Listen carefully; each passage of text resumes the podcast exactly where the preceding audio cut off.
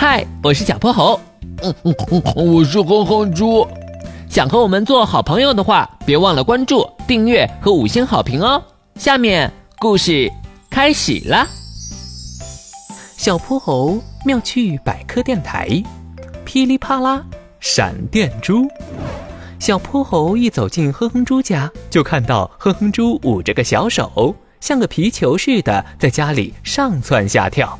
哼猪，你这是练的什么功夫呀？哎呀，小泼猴，你可算来了！哼哼猪迅速把小泼猴拉进卧室。嘘，小泼猴，你是我最好的朋友。现在我有一个大秘密要告诉你，我要变成一个超级英雄了。噗，什么英雄啊？是超级薯片侠还是无敌放屁侠？我可没跟你开玩笑，我大概可能是一个闪电侠。切！我说的是真的。这两天我总有触电的感觉，戴帽子有电，脱衣服有电，按门铃也有电。昨晚上厕所的时候，我一摸门把手，还出现了蓝色火花呢，噼里啪啦的。呜，我一定是有放电的超能力，说不定等我练练，还能控制闪电呢。哼哼猪举起两只小胖手，看了又看。噗！哈哈哈哈哼猪，这算哪门子超能力啊？我说了，你可别伤心。其实呀，这是一种很常见的静电现象。静电是由很多处于静止状态下的电荷组成的。当它们接触到某些东西的时候，就会发生电荷转移，产生火花放电的现象。呸呸呸！我才不信呢！有本事你也放个电试试。行，那你可瞧好了。小泼猴一把脱下了自己的。套头毛衣，唰啦，伴随着一阵噼里啪啦，他的头发一根根竖了起来，变成了一个爆炸头发型，远远看去，活像一朵巨大的蒲公英。看见了吧？这也是静电现象。脱衣服的时候，衣服和头发产生摩擦，发生了电荷转移，电荷和电荷之间又相互排斥，使得头发竖了起来。嗨，原来是这样，我还以为是超能力呢。哼哼猪嘟着嘴往门上一靠，噼里啪啦，门把手发出了蓝色火花，它又又又被电了。哎呀，可恶的静电又弄疼我了！小泼猴，那有什么办法能对付静电吗？嗯，书上说可以抹护手霜或者加大空气湿度，不过我还没试验过呢。等等，玄教授一定有办法。玄教授正在实验室里做研究。他戴着厚厚的镜片，头发乱糟糟的，看起来又迷糊又邋遢，难怪他总说这儿是他的老糊涂实验室呢。咯咯咯咯，不就是静电吗？我这儿有个小东西，肯定能帮上忙。嗯，被我放哪儿了呢？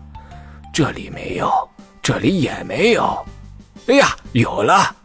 玄教授一拍脑袋，在哪儿？别急，别急。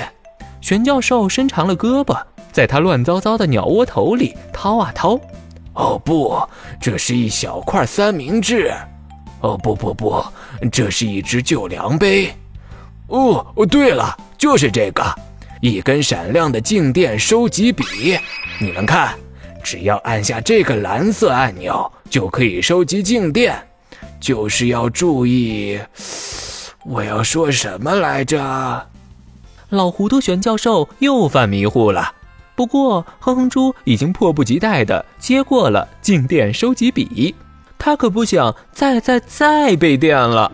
开门之前按一下，脱衣之前按一下，碰到金属按一下，静电消失了。嗯哼哼哼哼。接下来的日子里，哼哼猪每天都啪嗒啪嗒地按着这根静电收集笔。他终于摆脱静电的烦恼了。小薄荷，玄教授虽然糊涂，但发明的东西还真是不赖呀。那是，要是他不犯迷糊呀，准是全世界最伟大的科学家。呃，这根笔的后边怎么还有一个按钮呀？啪嗒，一阵耀眼的白光从笔尖喷薄而出，呲啦呲啦，一股脑的把小泼猴和哼哼猪罩住了。哎呀，哎呀呀，电死我了！哎呀呀，我头发都焦了！白光过后，他们俩一个变成了炸毛猴，一个变成了炸毛猪。